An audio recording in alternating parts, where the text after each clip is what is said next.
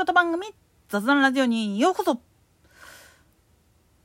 正常化バイアスというものはたびたびこのラジオトークの中でも何度か言ってるかとは思うんだけれども結局その原因っていうのは何かっつったら自分の常識自分の正義感っていうものを押し売りしてるだけにしか過ぎないんですよね。なんでやねん。相手のことを理解したくないむしろ自分のことだけに集中してほしいでもそれって結局は他人の人格とかそういったものを否定してるわけであって当然それは他の人も同じようにまあ言ってみればあなたのことを否定するよっていう話です。自分は肯定されるべきであって他の人はどうでもいいみたいな考え方でやるんだったら当然だけれども他の人も同じだから排除されてもおかしくないよねっていう話になってくるわけです。これ何回も繰り返します。何度も言いますよ。自分が排除すべきだっつって相手を責めるっていうことは逆のしかりで相手側の方を支持する人だからもお前何言うとんねんっていう話になってくるしそれがどういうふうな体制でいるかっていうのを見抜いた上で自分が折れるべきなのかそれとも突き進むべきかっていう形なんですよね。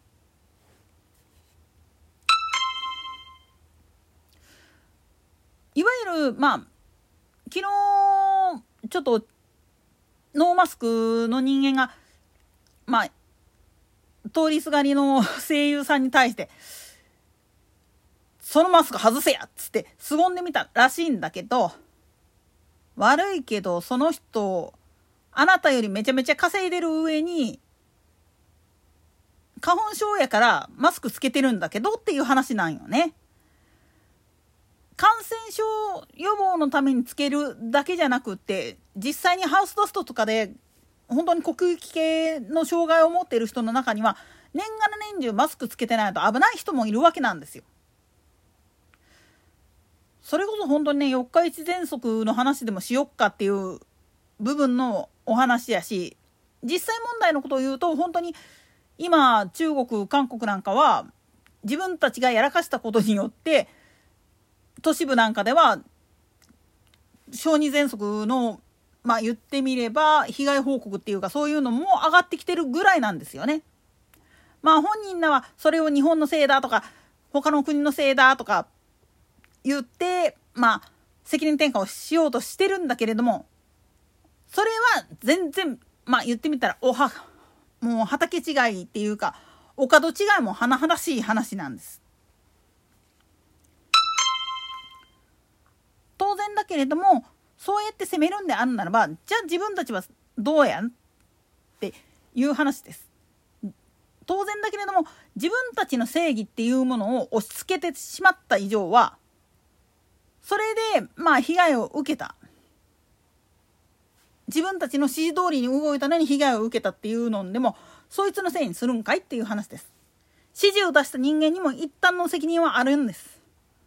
失敗した時にそいつが失敗するかもしんないって言って警告を出したのにもかかわらず無視したっていう時点でもうこれ責任っていうのは命令を出した人間自身にも及ぶわけなんです。もし失敗するかもしんないっつって止めてくれてる場合たとえそいつがまあ言ってみると最前線の下っ端の本当にまあ無名なやつであったとしてもその言葉を聞いてちょっと考えて作戦を変更するあるいはその通りに動くのが嫌やったら自分が矢面に立つっていう形でやれるんであれば話は別個です。でもそいつのせいにしてしまって自分が逃げようとかっていうんやったらそれこそ本当に本末転倒どころかお前何無責任なことやっとんねんっていうふうに言われて当たり前なんですよね。つまりノーマスクノーワクチンっていうふうに訴えるんであるならばじゃあ実証し示してみお前さんワクチン打たんと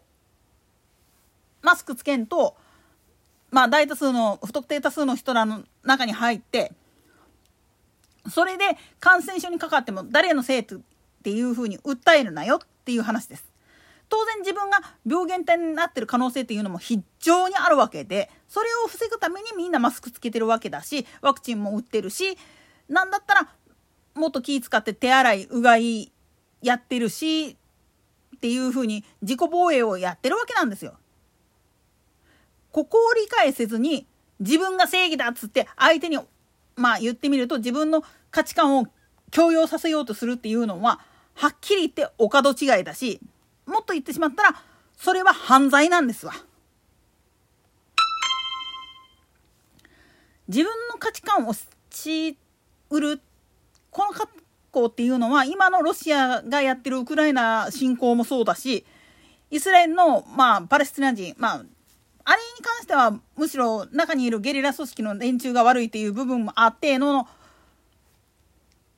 まあ部分があってっていうのがあるし中国の新疆ウイグ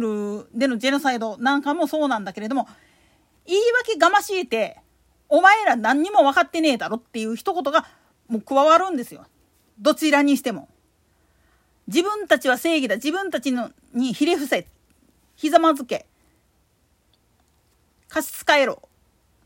それを強要するんであんならば、同じだけの、まあ言ってみれば対価っていうのをきちっと渡さなきゃいけない。それをお前ら今までやってきたか。こう問われることになるんです。その時にまあ、過去オンノン号のっていう風な話をやり始めた時点で、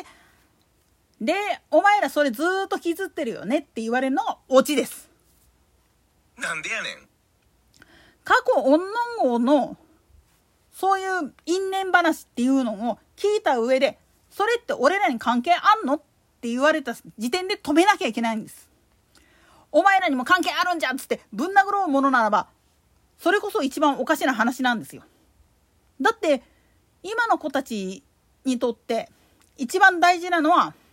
一緒に生活するためにどうあるべきかっていう競技の場、それを設けることであって、相手を殲滅するまでやるんだみたいなことをやってたらいつまでたったって平和にはなれません。そして何よりもそれによって疲弊してしまった経済っていうのを立て直そうと思ったらその分だけ無駄に資源を使ってしまうことになりかねないからです。こそ本当に考えなきゃいけないんです。自分たちの正義っていうのは本当に正義なのかもしそれが本当であるならば何も言わなくったって誰でもついてこれるんですよ。あ、こっちの方が安全だよね。こっちの方に行っといたら間違いはないよねっていう判断ができるんです。でも、押し売りされた上にその通りに動いて被害が出た場合、誰が責任取るんですか？責任取れないのにもかかわらずそれを結局は相手側のせいにすることで自分たちの被害を防ごうとするんであんならば、まず真っ先に疑われるのは自分たちの方です。だからこそ正義っていうのはただ唱えるんではなくって自分たちにも非はあるんだっていうことを認識した上でやらないとダメなんです。だからこそどっかで自分が引かなきゃいけない時あるいは自分の正義っていうのが間違ってるかもしれないという疑いっていうのをかけるっていうことはすっごく大事なことなんです。そのためにまあ言ってみると仏法の世界では50の相対っていう考え方があってそしてそれらは全部まあ言ってみるとメリットデメリットっていう形あるいは比較対象として挙げることによって明確にまあ言ってみると分かりやすく自分たちが今やっている教えっていうのを見るためのツールっていう形で見ることができるわけなんですよね。ここら辺までの話をやり始めるとほんと脱線しやすいわ。なんでやねん。といったところで今回はここまで。それでは次回の更新まで。ごきげんよう。